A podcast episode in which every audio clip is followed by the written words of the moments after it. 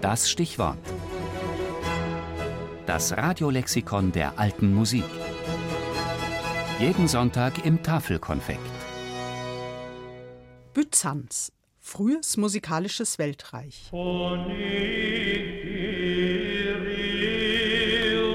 Byzanz, Konstantinopel, Istanbul. Wer kennt sie nicht, diese prächtige Stadt am Bosporus mit der Hagia Sophia, der Hagia Irene, ihren Zisternen und sonstigen Bauwerken aus frühchristlicher Zeit? Dieses Byzanz war vom frühen 4. Jahrhundert bis zum Einfall der Osmanen 1453 Hauptstadt des römischen bzw. oströmischen Kaiserreichs und damit auch der christlichen Kirchen des Ostens.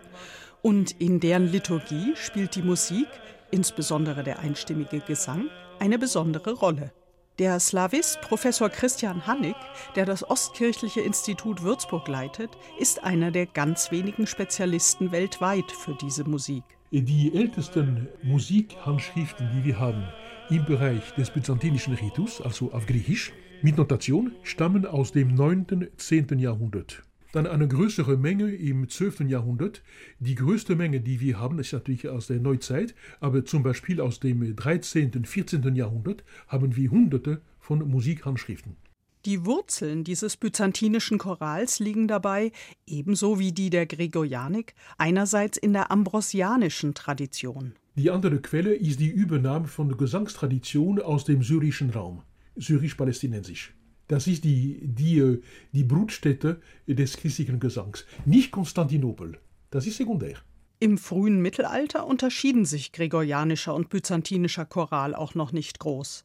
Die Trennung vollzog sich erst dann wirklich, als man für die Gregorianik im Laufe des 9. und 10. Jahrhunderts im Weströmischen Kaiserreich nach einer immer präziseren Notation strebte, bei der schließlich auch die Tonhöhe der Stücke festgelegt wurde.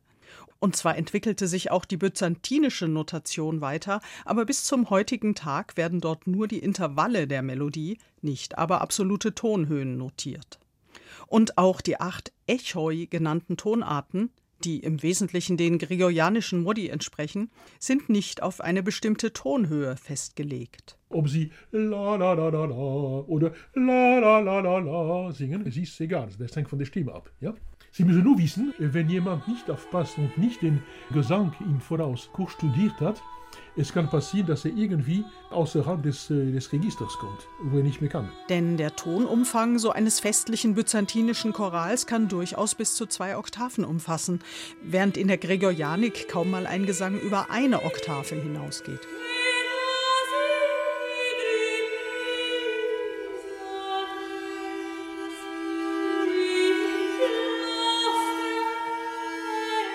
Soweit also die byzantinische Kirchenmusik, die übrigens auch nach dem Fall der Stadt 1453 in den meisten orthodoxen Kirchen weiterverwendet wurde, in manchen bis heute.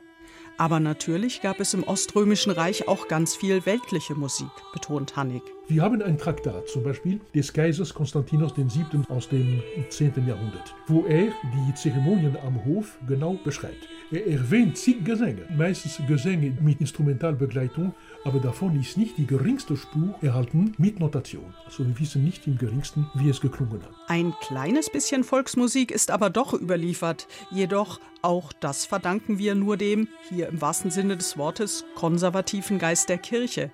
Denn die zwei, drei erhaltenen Handschriften mit eher weltlichen Gesängen liegen in den Athos-Klöstern.